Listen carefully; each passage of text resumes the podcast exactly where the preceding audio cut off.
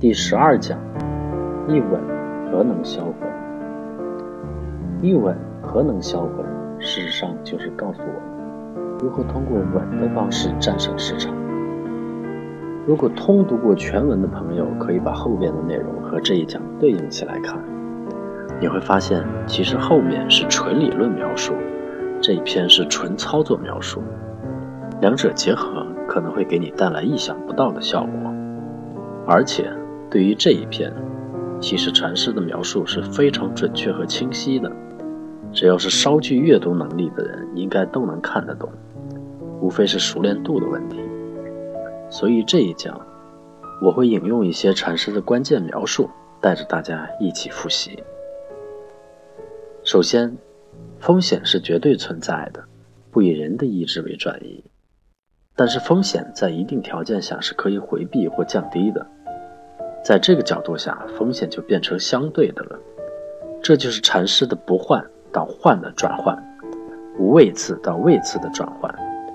一旦明白了这个道理，我们就知道，操作无非是如何将风险位次，并通过不同位次的分类，做出不同反应的过程。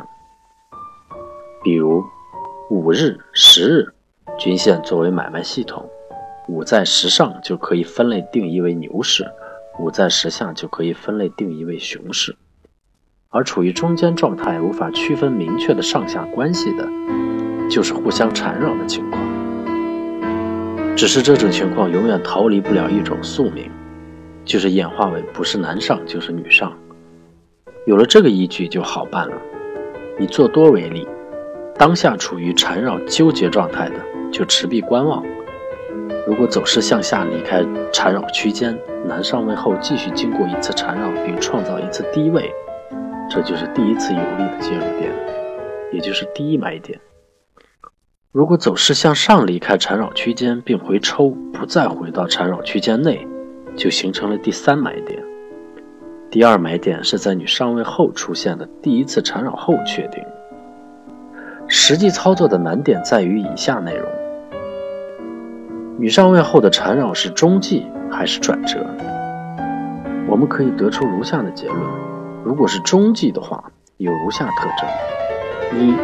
第一次缠绕是中继的可能性极大，第二次缠绕前的五日均线走势必须十分有利。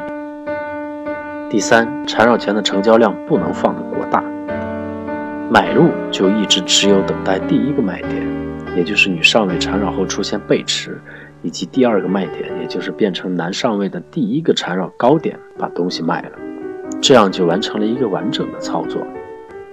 买的时候一般最好在第二卖点。而卖的时候尽量在第一卖点，这就是买和卖不同的地方。